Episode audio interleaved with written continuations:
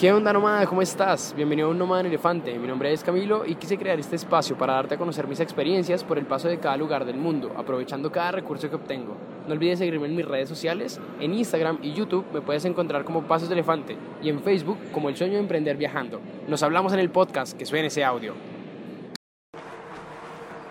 Bueno, ahora nomás, espero que estén muy bien. Eh, quise hacer este podcast porque, bueno, estoy viviendo una situación, o estamos viviendo una situación en Chile un poco diferente a lo normal.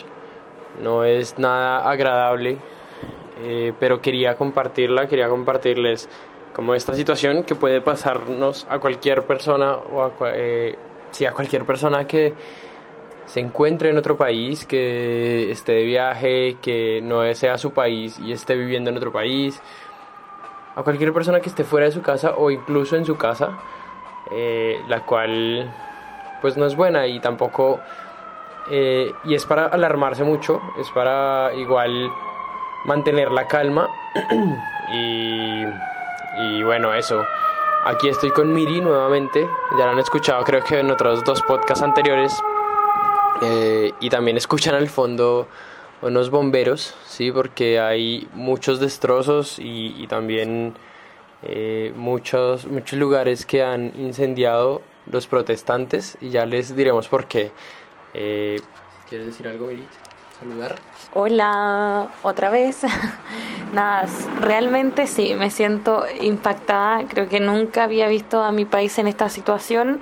Eh, Creo que quizás lo más parecido a esto pudo haber sido la dictadura hace un montón de años. Yo ni siquiera había nacido, así que para mí es estar en una película. De verdad, estoy muy impactada con todo lo que lo que ha sucedido. En muy pocos días eh, la ciudad de Santiago está destruida de verdad. Hay incendios, destrozos por todos lados, heridos, muertos. No sé, estoy realmente impactada, Camino. No sé cuál es tu visión, quizás como, como extranjero, eh, de, de todo lo que está pasando. Bueno, antes que nada, quiero darles como un contexto del por qué hay tantas cosas, por qué decimos que hay heridos, muertos, incendios.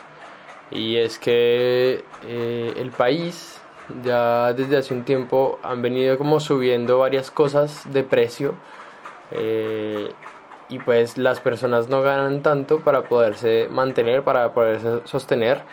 Eh, y esas cosas que han subido de precio son cosas que las personas utilizan día a día, como el transporte público, es decir, el metro, que llegó hasta 810 pesos chilenos, casi un dólar, un dólar y, poco. Eh, la benzina, que es la gasolina, eh, también sé que está un poco cara y han estado también protestando por eso. Absolutamente todo es privado, entonces cada empresa sube eh, sus precios a como, pues como les da la gana, porque igual es privado, entonces pues cada empresa hace lo que quiere. Eh, pero el país al parecer no sube el, el salario mínimo a como debería acomodarse para que las personas por lo menos que, que ganan un salario mínimo, vivan bien. Entonces por esta razón los chilenos en, yo creo que en dos días, yo creo que desde el martes, miércoles, empezaron a hacer eh, entradas masivas al metro de Santiago eh, sin pagar, ¿sí? Y ahí empezó absolutamente todo. Empezaron las protestas, empezó absolutamente todo. Eh, los policías dentro de las estaciones de metro, los carabineros, como le llaman acá. Eh, y después empezaron a haber protestas afuera, eh, en las cuales empezaron a hacer barricadas incendiando cosas en cada esquina, empezaron a, a botar señales de tránsito, a botar em, los semáforos, a incendiar las canecas de basura. Es un poco heavy la situación, es un poco no sé, para mí, desde para mí que ser colombiano, obviamente también, han habido protestas en Bogotá, por lo menos, eh, que es donde he vivido toda mi vida, en Bogotá. habían protestas, pero no de esta magnitud. Creo que siempre le llamaba vándalos. O, yo no, Yo no me unía a ese grupo de llamarle vándalos a los que protestaban, eh, pero sí habían situaciones que uno decía se pasan, eh, porque hasta un punto es protesta y después de ahí ya es vandalismo. Eh, no había visto el vandalismo que hay acá, pero no sé si tampoco, no sé si también llamarlo vandalismo acá. ¿Por qué? Porque igual, obviamente, se rebotó todo Chile, todo, Chile, todo Santiago, que es casi todo Chile. Eh, y todo el mundo hace cacerolazo, todo el mundo está inconforme, incluso muchas personas mayores, eh, que era lo que yo le decía a Miri, están de acuerdo con que la gente se eh, haga entradas masivas al metro y hagan todo esta todo esto que están haciendo en las calles y muchas personas mayores están en pro de eso diciendo incluso en una entrevista que vi, no en una entrevista, sino algo que le hicieron una pregunta a una señora en, como en televisión, eh, que, que ellos habían quitado o habían obtenido cobardía para poder hacer este tipo de protestas y apoyaban mucho a los jóvenes que hacían esto. Eh, obviamente Chile tiene una historia un poco fuerte, que es el tema de la dictadura, eh, y por esa razón para mí sigue siendo heavy, para mí sigue siendo un tema difícil porque igual siguen inculcando miedos como que si sacan a los militares pueden matar a alguien o en fin. Entonces para mí la visión, ahora sí vengo con la pregunta que me hizo Miris, para mí la visión como extranjero sigue siendo muy impactante porque no es algo que yo haya vivido día a día, es algo que yo he vivido poco porque yo en Bogotá vivía lejos del centro, eh, pero aún así lo veía sin embargo, no era tan monumental como acá, no había tanta gente que se uniera como acá. Eh, y eso lo encuentro bueno que aquí toda la gente se una, pero no sé si lo encuentro tan bueno que haya tanto, tanto vandalismo. Hay muchos incendios. Eh, anoche quemaron unos buses, unas micros, unos buses de Santiago. Hoy quemaron otros cinco buses más. Eh, el metro también lo quemaron, un vagón de tren.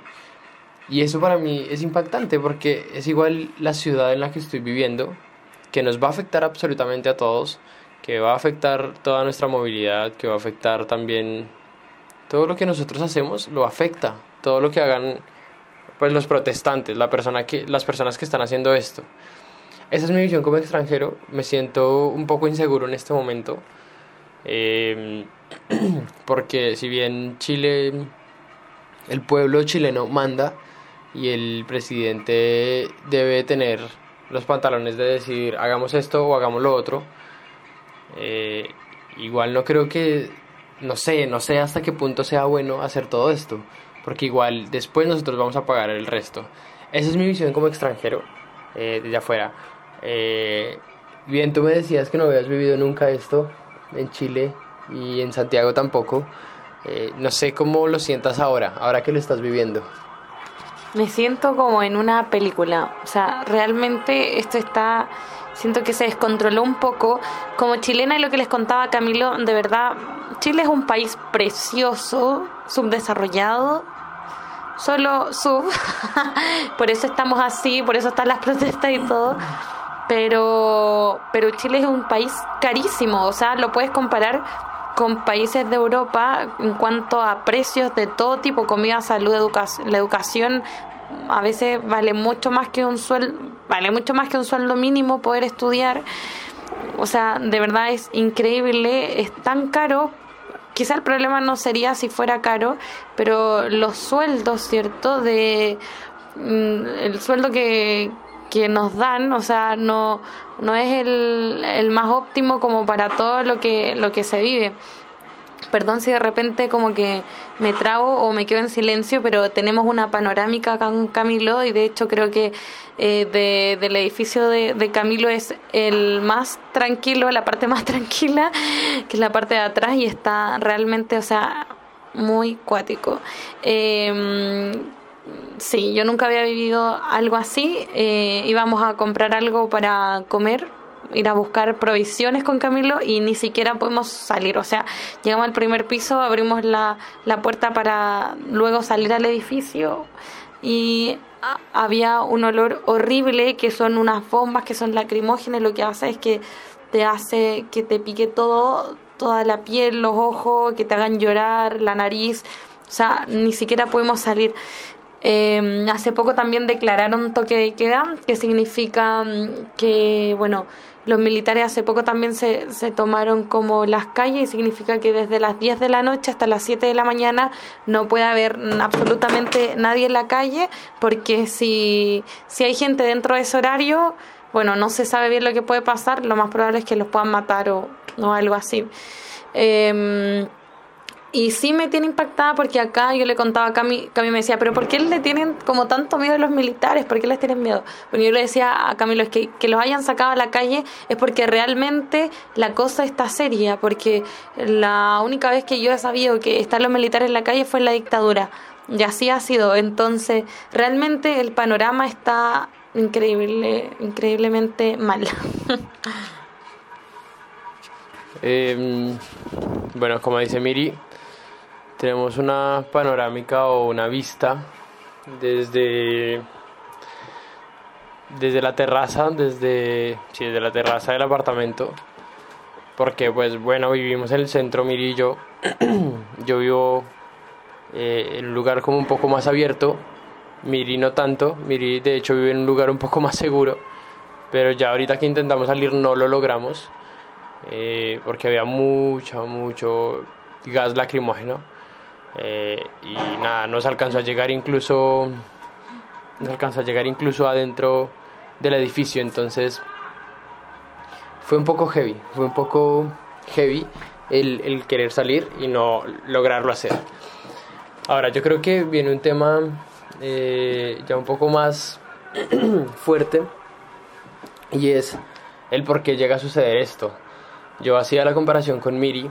Eh, si, si hueles algo, entramos de una vez ya. Eh, hacía la comparación con Miridel porque quizás no pasaba esto en Colombia y todos estos puntos de vista diferentes, si ustedes piensan algo diferente, eh, súper, pero voy a dar mi punto de vista y, y, voy a hacer un versus del por qué tanta gente no se une en Colombia a hacer este tipo de protestas o marchas, ¿ya? Eh, y todo lo que vamos a hablar de aquí en adelante son puros puntos de vista, los cuales son discutibles y los cuales eh, estamos muy abiertos también igual si quieren comentar, si quieren enviarme algún comentario por Instagram, por Facebook, es muy bien recibido y estamos muy abiertos igual a discutir el tema porque me interesa, me interesa bastante. Ahora sí, el punto. El por qué yo nunca había visto eh, tanta unión en Colombia quizás es porque eh, creo que muchas más personas viven de un sueldo en Chile que en Colombia. ¿ya? Yo creo que en Colombia hay personas, no sé si más emprendedoras, pero sí hay muchas más empresas. ¿Qué quiere decir? Que la supervivencia de cada persona en Colombia depende de cuánto trabaje. ¿sí? Y que si hay personas que protestan es porque viven de un salario de una empresa creo yo, claramente. Eh, ¿Por qué? Porque si el presidente acá en Chile dice, esto es porque subió el dólar, esto es porque subieron los precios afuera y esto afecta al país, pues es obvio que eh, tienen una deuda hacia afuera que deben pagar, como el metro, que es de España, como las carreteras, que también son europeas, eh, como varias cosas más que son de afuera, ¿sí? Pero la mayoría de personas vive, vive de un sueldo, de un salario.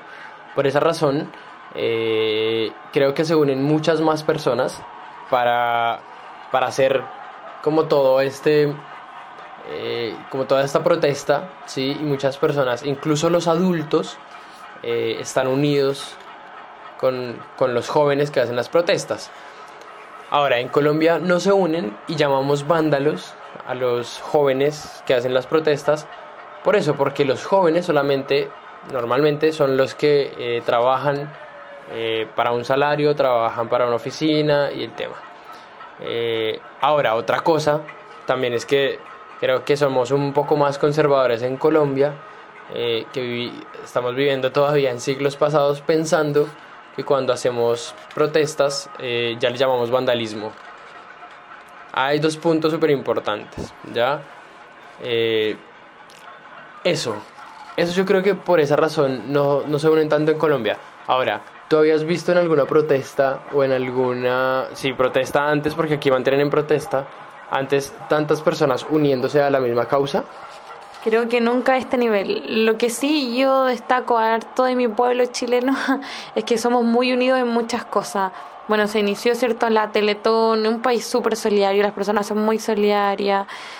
Sí encuentro que somos muy, muy, muy unidos y también es como parte de lo que se está viviendo ahora, porque es algo que realmente directa o indirectamente afecta. Eh, yo sí estoy de acuerdo con estas protestas, pero siento que se escapó un poco de las manos.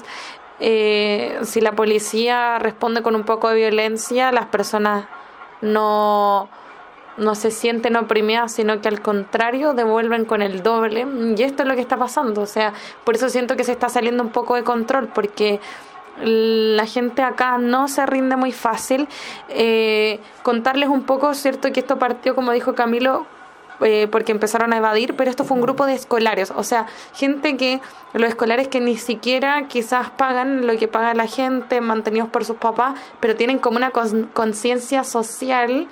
Igual encuentro que heavy, porque ellos partieron esto y miren todo lo que se ha desatado, como que el pueblo se unió y dijeron, no, o sea, no podemos seguir así. Eh, como que cada vez nos volvemos más pobres. Con Camilo ah, discutíamos eso también porque eh, creo que siempre, siempre es un buen momento para emprender, porque eh, tú también dependes de un gobierno, de una economía pero es tan importante tener otra alternativa, no dejar de luchar obviamente por tu país y por las otras personas, porque también le afecta a otras personas, pero sí siempre tener un plan B y creo que eso también es lo que construimos con Camilo, tenemos un negocio, ya lo hemos mencionado antes, eh, y también quizá eso no, nos protege de cierta manera un poco, pero, pero aún así no siento indiferencia por los demás, porque eh, mi familia no tiene negocio, mi familia también se ve afectada y todo, y al mi gente, uno también quiere a, a su pueblo, aunque no los conozca, somos seres humanos y,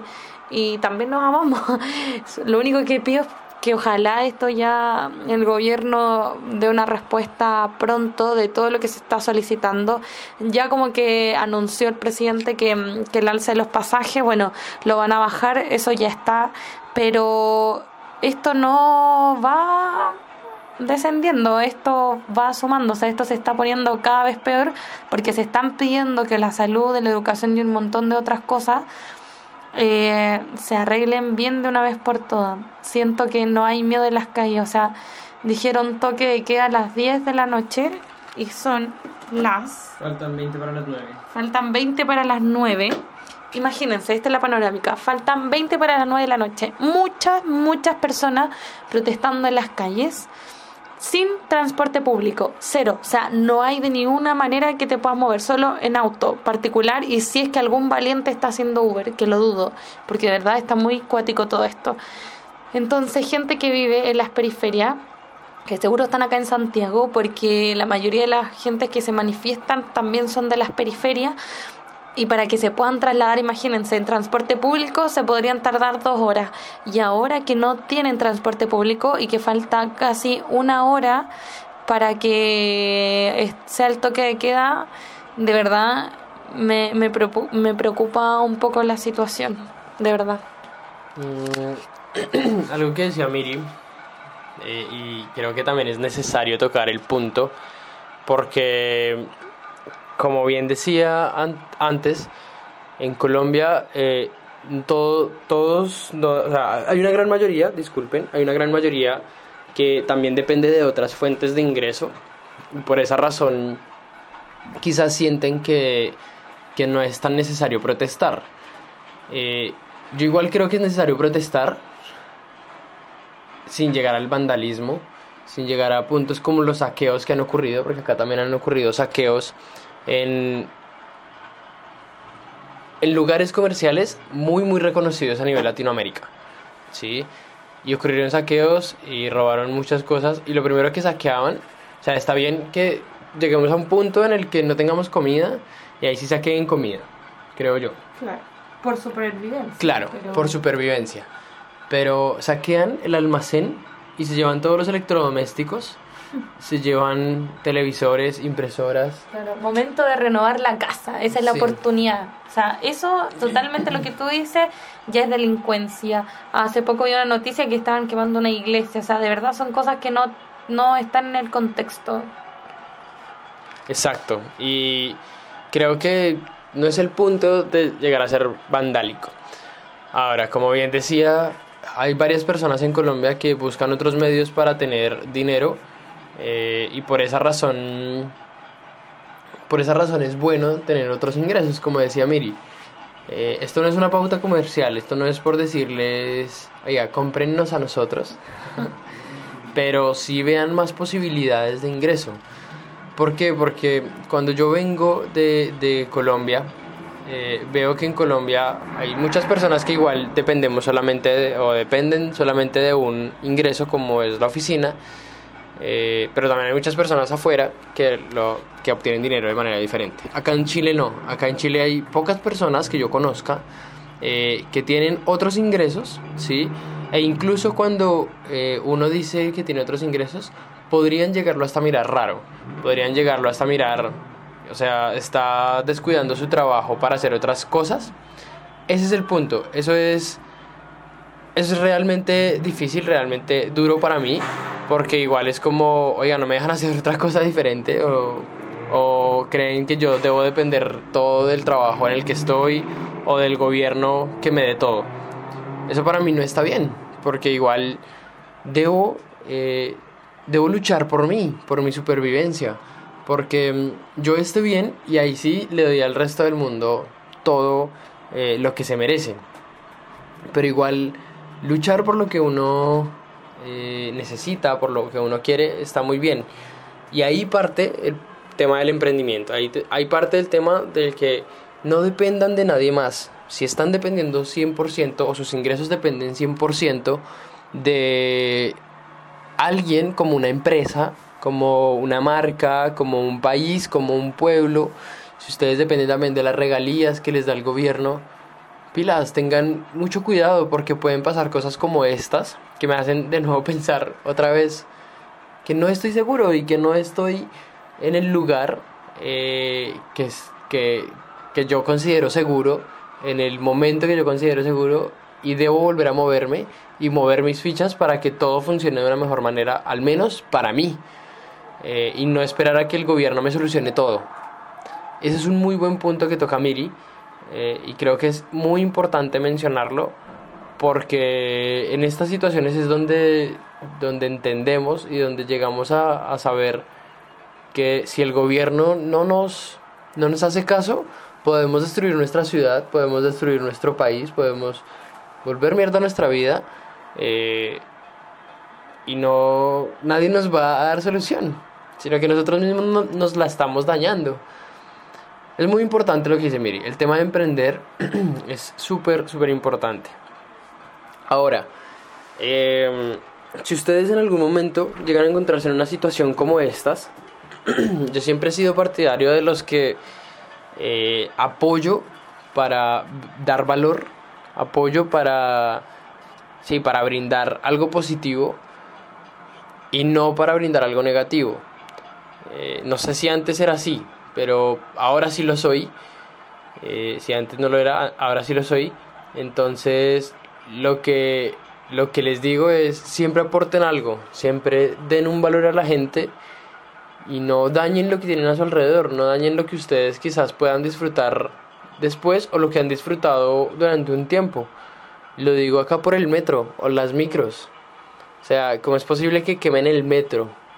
Sí, yo sé que le subieron el pasaje y el tema, pero, pero no hagan eso porque es algo que ustedes están utilizando. Es algo que ustedes disfrutan o día a día, que lo digo yo que soy colombiano y en Bogotá no tenemos metro. Eh, en serio es un tema de transporte que para ustedes es de gran, gran valor. ¿sí? Si ustedes están en otros países, igual, cuiden lo que tienen, protesten, miren hasta qué punto llegan pero todos podemos ser líderes de nuestra vida y, también de cuidar la vida de los demás. Creo que eso es muy importante poderlo hablar, que hay que cuidar la vida de los demás. No sé qué opinas tú en ese caso o cómo te afecta, cómo te afecta a ti que hagamos cosas diferentes eh, con, este, con este tipo de cosas? ¿O cómo podemos aportar nosotros a, a este tipo de situaciones? Mm, Yo creo realmente, es lo que les había dicho, estoy de acuerdo con las protestas, pero creo que todo tiene como su tope, o sea, de verdad hay cosas, líneas que no, no se pueden pasar. Eh, obviamente también nos afecta un montón. Ahora yo hablaba con, estábamos hablando con un caminante y no sé realmente hasta cuándo vamos a tener eh, quizás la posibilidad de poder subirnos al metro hay estaciones, muchas estaciones que están imposibles, o sea, realmente es como que estuvieran abandonadas hace años, nada, es como que nada se puede rescatar, nada. Entonces, para que se vuelva, vuelvan a funcionar todo eso, yo creo que va a pasar un muy buen tiempo. Eh, y claro que nos afecta, yo, yo pensaba eh, y decía, o sea, esto si da por muchos días más, eh, vamos a tener que estratégicamente ver bien también eh, trabajar nuestro emprendimiento y todo, porque igual de esa manera nos afecta, estamos un poco menos productivos porque hay cosas que, que la mayoría de las cosas no las hacemos presencial, pero hay cosas que sí son necesarias que estemos en cierto lugar y no lo vamos a poder estar en estos momentos y me emputece lo dije suave, me emputece un poco porque ahora fuerte. Porque sí, porque al final también por una parte estoy me siento menos productiva, eh, sí siento que uno tiene que sacrificar ciertas cosas también para que se manifiesten y todo, pero ya, ya, siento que ya hay un límite, hay mil maneras y hay muchas personas que están siendo dañadas de los que están protestando, siendo baleadas, también las fuerzas policiales y, y, y ojalá también las personas tomen conciencia de las cosas que queman y todo, que, que pueden quizás afectar el trabajo de de otras personas, si es que son pymes o algo así. O sea, esos daños serían terribles impactantes para esas personas en, en su economía y las ganas de querer también surgir. Nada, que, que lata, me siento de verdad cuando hablo, siento que de verdad el ánimo lo tengo así, wow, muy bajo. Obviamente no puedo estar feliz en esta situación, pero, pero increíble cómo te afecta, porque es tu país, es como si fuera tu casa, o sea, al final el lugar donde vives, Aún así uno mira cierto los países vecinos que también están en conflicto y claramente creo que no te tiene que dejar como que pasar eh, desapercibido y no no por así decir como como no afectarte porque al final uno ojalá pudiera velar el bien común cierto de no solo tu periferia sino que ojalá de todo el mundo pero ya cuando te pasa en casa es increíble. O sea ahora siento que puedo ponerme un poco en los zapatos de las personas que están viviendo esto en otros países y cosas también mucho más heavy, como en Venezuela y, y otros países de Centroamérica que le están pasando terrible y que es el triple de lo que estamos viviendo ahora. Ahora que lo dices, eh, y me vuelvo a acordar porque ya lo habías dicho anteriormente, mmm, yo también me siento triste y aunque no sea mi país, como que igual siento que afuera eh, está quedando la embarrada, como dicen ustedes, la cagada, eh, y que en cada esquina, si ustedes salen, o sea, aquí estamos aislados un poco del, ruido porque el vidrio es súper grueso, pero si lo abro, sé que se va a escuchar muchísimo ruido. Eh, y es que en cada esquina hay personas protestando y para mí también es difícil, es triste porque estoy en el país en donde también estoy disfrutando de las cosas que ustedes tienen, también estoy disfrutando de, de su economía, estoy disfrutando de, de cada cosa que, que, puedo obtener beneficios eh, y que hayan situaciones como esta como que me bajonean, que yo digo podría estar aportando pero no sé cómo. Eh, y ahí viene como un punto muy importante, como que siempre digo la misma frase, lo van a escuchar en todos los podcasts, el punto importante o, el punto, o un punto muy chévere que dice Miri. Ah, eh, y ahí viene el punto importante y es, si no llegara el vandalismo, ¿de qué manera se hacen sentir ante, ante una presidencia, ante alguien que, que toma decisiones? Ahí es cuando yo me bloqueo, porque a veces no sé si es necesario el vandalismo para que les hagan caso o para que nos hagan caso. No lo sé, sí, porque creo que en Colombia, lo vuelvo a hago el versus, como que en Colombia hay vandalismo, eh, no, es, no ha sido tan heavy como acá, no ha sido tan brutal como acá, pero aún así no nos han llegado a escuchar, no han llegado a cambiar eh, temas que, que, quizás yo creo que fueran import fuera importante cambiarlos, puedo abrir un poco acá. Ah, fuera importante cambiar, van a escuchar un poco más de ruido. Sí, eso te iba a decir, no, mira, pongamos, vamos a poner el micrófono un poco y para que vean que esto no está tan heavy como, como hace un rato, pero miren, escuchen.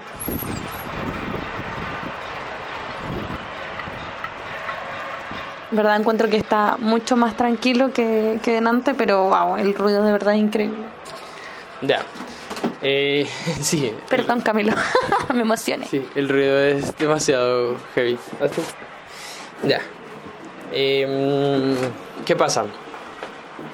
Que en Colombia, ah bueno, decía que en Colombia no, no ha llegado a existir, no ha llegado al punto en el que nos escuchen como protestantes, o no ha llegado al punto en el que a las personas eh, les hagan caso para cambiar algo que está mal o que, o que quizás no está tan bien simplemente porque protestamos un día o protestan, porque yo nunca he protestado en Colombia, se los digo, pero protestan un día, protestan dos días, una semana, eh, aplazan semestre porque normalmente son los universitarios y ya, todo se olvida, ¿sí? Ahí es cuando nos, y no cambian absolutamente nada, la corrupción sigue en Colombia, la corrupción sigue de manera brutal, siguen robándose mucho el dinero, siguen aumentando los pasajes de Transmilenio, siguen aumentando los costos de vida, la canasta familiar, bla, bla, bla, todo esto que no, que no sé si la canasta familiar tanto, pero sí los pasajes, eh, sí mm, el, el costo de la universidad también aumenta, pero no nos escuchan. Quizás es porque no hemos llegado a tanto vandalismo. Sí hemos llegado a vandalismo, pero no tanto. En serio, aquí es un punto heavy y ya estos dos, dos días ha estado demasiado brutal, tanto que hoy ya el, presidente Piñera eh, habló y dijo, eh, y dijo, oigan, es necesario eh, cambiar esto y bajó los pasajes, ¿ya? eso. No sé qué hacer, o sea, no sé hasta qué punto podemos llegar en las protestas para que hagan caso. No sé si tú tengas alguna idea de cómo puedan llegar a hacerles caso sin, sin el vandalismo. Yo creo que es difícil un poco, de verdad, todas las protestas que, que se han hecho antes, que son más o menos pacíficas, es poco lo que se lo que se tiene en consideración. Lo que han logrado destrozando un montón de cosas ha sido increíble. O sea, el gobierno se está movilizando de manera impresionante, pero no, no soy la experta. En verdad, todos tenemos opiniones tan distintas. Lo que estamos hablando con Cami son opiniones súper personales. Eh, pero yo creo que eh, vuelvo a un podcast que hablamos antes y que es como el tema del sacrificio. Creo que lo que se está sacrificando ahora es para que pueda dar fruto, buenos frutos. Pero el proceso es difícil, creo. Yo creo que se van a sacar buenas cosas y realmente espero que esto termine pronto. Pero creo que está tan fuerte la situación. Eh, que, sí o sí los van a escuchar, o sea, como dice el lema acá del escudo nacional, por la razón o la fuerza, o sea, creo que eso está pasando ahora.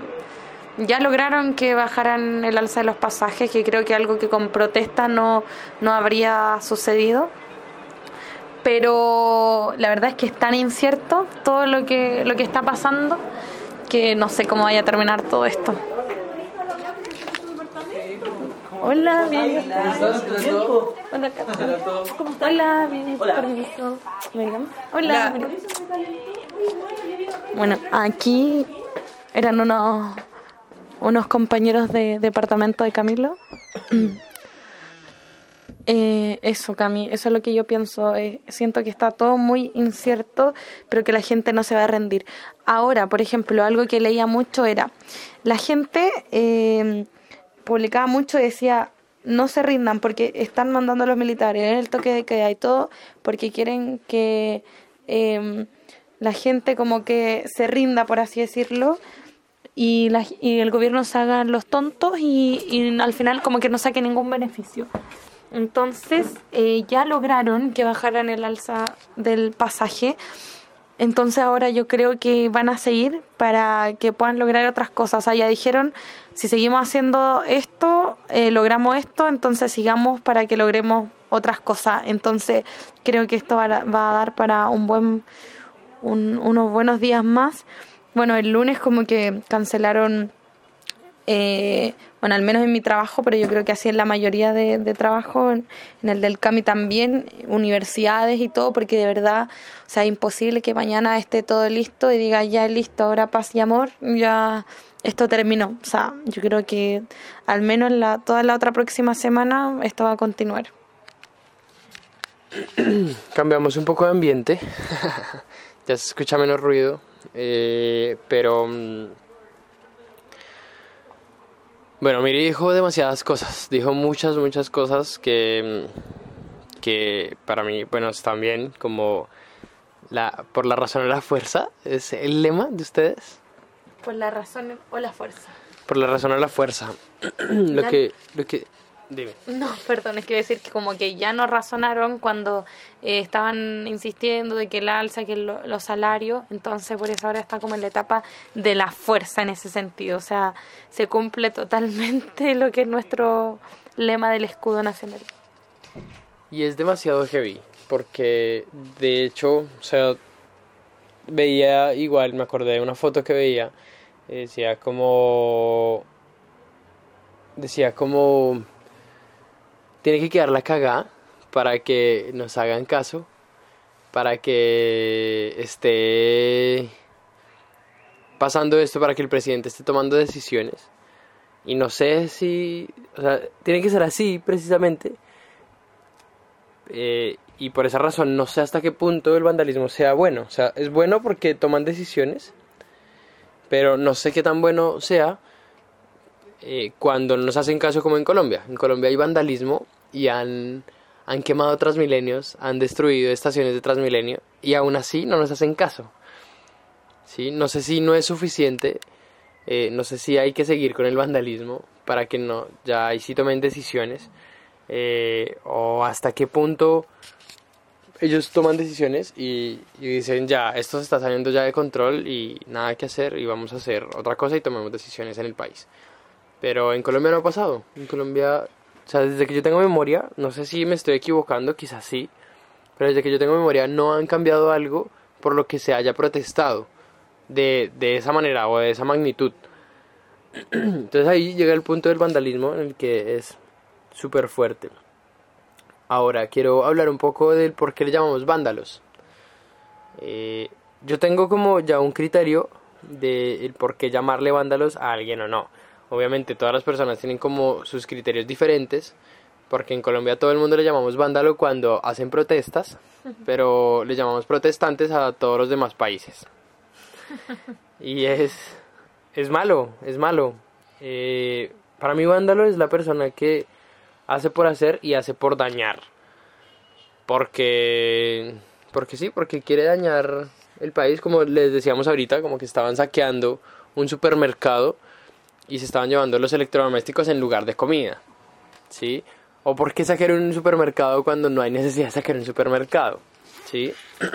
pues por ahora, llevamos solamente dos días en, en protestas y casi todos los dos días han estado abiertos los, los comercios. Entonces, tampoco es que la gente se esté muriendo de hambre o algo así. Ese es el punto. Que. Eh, que no, no es. O sea, que para mí ya es vandalismo eso saquear un supermercado cuando, eh, cuando no hay, cuando no es necesario. Ahora, el tema de, de por qué es mandar a la persona de Colombia, no sé. Yo creo que allá quizás tomamos decisiones muy rápidas y por esa razón empiezan a, a, quemar buses o empezaron a quemar buses en ese momento o empezaron a hacer barricadas en cada lugar y todo este tema porque necesitan que los escuchen, necesitamos que escuchen, que escuchemos al país, que el presidente escuche al país y que tome decisiones. Pero para mí, como que el límite de ser vándalo es cuando empiezan a robarse cosas o empiezan a, a, destruir señales de tránsito cuando no tienen nada que ver las señales de tránsito eh, o empiezan a dañar a las personas que están con ellos, ¿sí? Eh, de hecho, ahorita veíamos un video con Miri de, un, de una persona haciéndole cacerolazo en el oído a un militar. Que para mí eso no tiene sentido, que al final, sí, ellos yo sé que cumplen su labor, de proteger a los más ricos y al gobierno y el punto, pero eh, tampoco es para dañar a una persona, es un ser humano que también tiene su familia esperándolo y que está cumpliendo con su labor, entre comillas, eh, pero igual no lo tenemos que dañar, no tenemos que hacerlo sufrir, o sea, como a nosotros no, no, no quisiéramos que nos hicieran sufrir. Sí, eh, es brígido. Acá la gente sí tiene un resentimiento con, con la Fuerza Especial de Carabineros, por ejemplo. Que, ¿Qué sería como el equivalente de carabinero en Colombia? Policía, ¿no? hay policía normal y está el SMAT. Que es como la PDI Eh, acá, ¿o no? No, el SMAT son como los, las fuerzas especiales de acá, Ya. que tienen tanquetas, eh, que también tienen chorros de agua, que son Como como, los que parecen carabinero. robots. Como Esos, carabinero, la Fuerza Especial de Carabineros. eso, esos son el SMAT. Ya, es como eso que dijo Camilo. Entonces, ¿por qué? Porque había, por ejemplo, casos de corrupción en la policía que se han robado dinero. Entonces, de verdad, acá a esta policía, a esta rama de la policía, porque hay muchas ramas, le tienen cero respeto. O sea, de verdad es increíble, increíble todo lo, lo que se vive. Y yo creo que eh, el gobierno con esto va a aprender un montón y se va a dar cuenta que Chile no es un país sumiso. O sea, ahora va a tener mucho cuidado con las decisiones que se puedan tomar porque esto puede volver a pasar. O sea, si ya lo hicieron una vez, la gente menos va a tener miedo para volverlo a hacer las veces que sea necesario. Eso encuentro. Eh, de verdad encuentro que la gente de Chile tiene una garra tremenda por distintas cosas, la capacidad de la solidaridad, la capacidad de, de luchar, de, de protegerse entre ellos, a excepción de la policía que también son parte de, de nosotros, pero mm, es increíble como, no sé, la garra que tienen eh, es admirable, son súper, súper valientes. Hablemos un poco del modelo económico, eh, que creo que es interesante hablarlo, que no lo hemos hablado, no sé si lo hemos hablado en algún podcast, de pronto en el primero, en el de la lavandería. pero, pero hablemos un poco del modelo económico que tienen los dos países en este caso, que, que somos nosotros, que uno es Chile y otro es Colombia. Y el modelo económico, por lo menos de Chile, en lo que yo he visto, bueno, voy a hablar del de Colombia. Hablar del de Colombia, que es el que supuestamente más conozco. no sé, no lo conozco tanto, pero supuestamente lo conozco.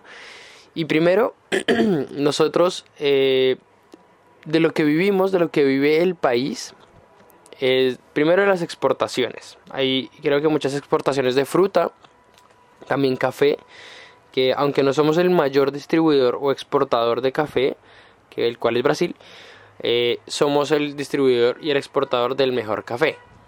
¿ya? Ese café también nos da un buen dinero. Eh, nosotros ya no tenemos tanto petróleo, no tenemos tanta gasolina. Igual creo que exportamos un poco, solamente un poco, muy poco. Eh, el cual, si no estoy mal, llega a Estados Unidos o algo así. El caso es que exportamos un poco y también vivimos de como la minería. Eh, sí, de la minería, pero ilegal. ¿Cómo ilegal? No es tan conocida la minería como acá. ¿Pero es ilegal realmente o Eh, es porque no es conocido? ese ¿Qué pasa? Que llegan empresas extranjeras, compran el terreno y explotan ese terreno y explotan a las personas que están alrededor. Wow. Eh, y las explotan de manera heavy, cosa que les pagan muy poco por la minería que sacan allá. ¿Ya? Todo lo contrario acá. Exacto. Eh, todo lo contrario acá, como dice Miri. Ya ahorita ella les contará eh, en promedio cuánto ganarán aquí en la minería. Quizás ella lo sepa, quizás no, pero tenga una idea. Pero allá no, allá los explotan de manera muy dura. Sé que también sacan un poco de oro. eh, del poco oro que nos quedó. Eh, también sacan esmeraldas. Los esmeralderos allá son muy fuertes. Eh, y también las esmeraldas es una piedra la cual tiene un valor solamente porque nosotros se lo dimos y no un valor así que diga como el oro es porque es el mayor conductor de electricidad, ¿no? sino que la esmeralda es porque es una piedra preciosa. Y esos creo que son los más fuertes en tema de minería. En tema agrícola, eh, bueno, en el, el tema como de cultivos y el tema, eh, sé que exportan mucha fruta, mucho café, aguacate, que le llaman palta. También en Colombia lo hacen muchísimo. eh, y bueno, otras, otras cosas más de las que vive Colombia, ¿ya? Pero no es tan fuerte económicamente. Ahora, el modelo de... Mm, como económico es que nosotros no vivimos 100% del gobierno, pero sí hay varias cosas públicas, Como hay instituciones educativas públicas, hay universidades públicas, hay eh, centros de salud públicos, ¿sí? Cosas que paga el gobierno, entre comillas, obviamente lo pagamos nosotros con los impuestos, pero lo paga el gobierno al final, eh, brindándonos todo como eh, esas, como, ¿cómo decirlo? Como esos servicios de manera casi gratuita. Puedo decir que casi gratuita. ¿Ya? Obviamente no son las mejores. Bueno, las instituciones educativas públicas normalmente son las mejores, pero la salud no es la mejor. La salud es pésima en Colombia. Puedo decir que es pésima. Em, el transporte es les llaman transporte público, pero igual nosotros pagamos un poco del transporte público. ¿sí?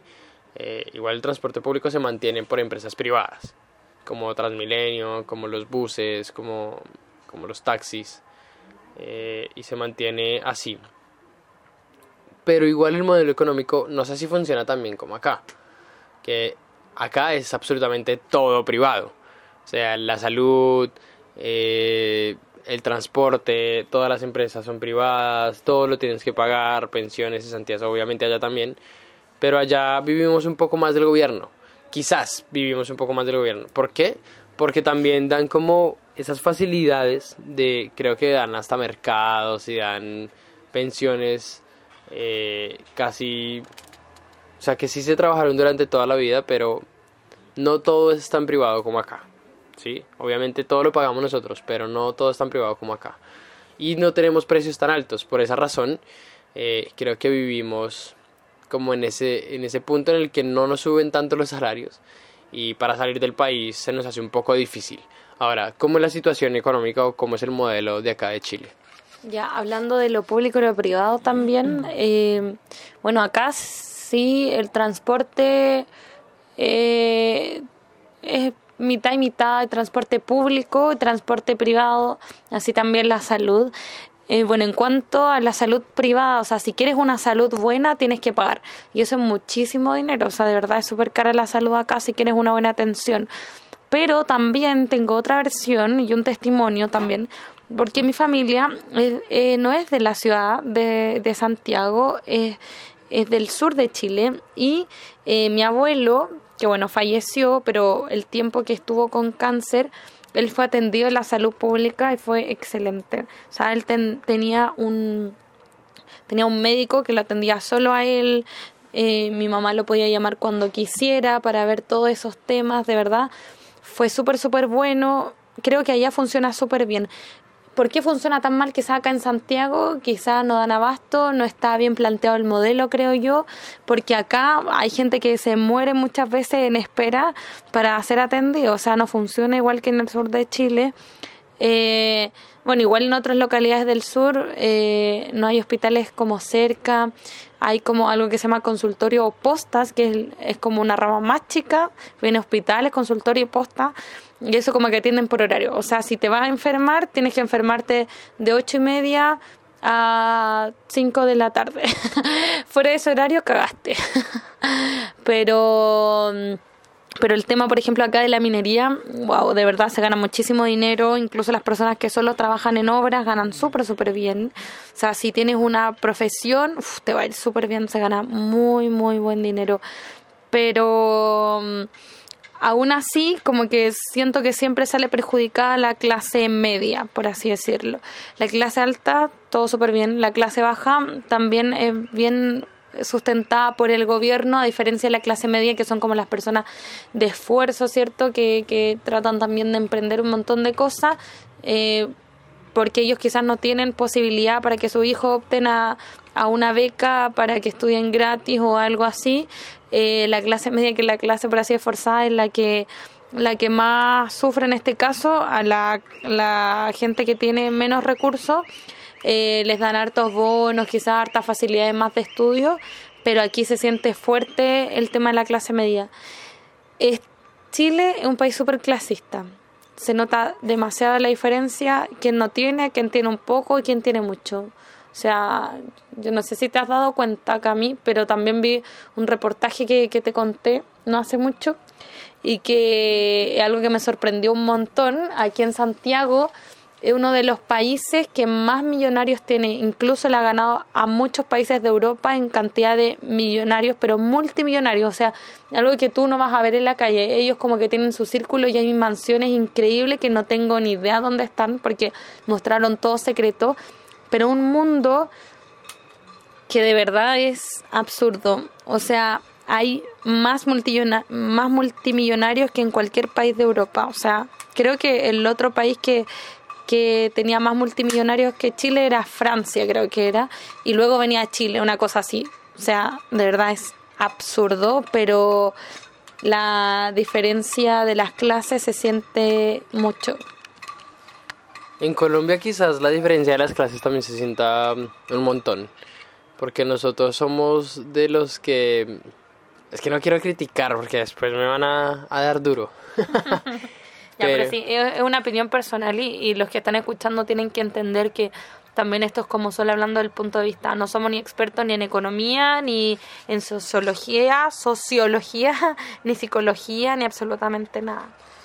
Ya, tienes razón. Entonces me va a valer verga lo que va a decir de aquí en adelante. y en cuanto a mi opinión personal, en Colombia eh, somos un país que queremos aparentar mucho y no tenemos nada. Somos un país que, eh, o sea, tenemos mucho, sí, tenemos mucho, pero desde mi visión no lo aprovechamos como debe ser y aparentamos un montón lo que no tenemos. Que nos queremos ver bien, vestir bien y no quiere decir que porque no tengamos no, no, no podamos vestirnos o vernos bien.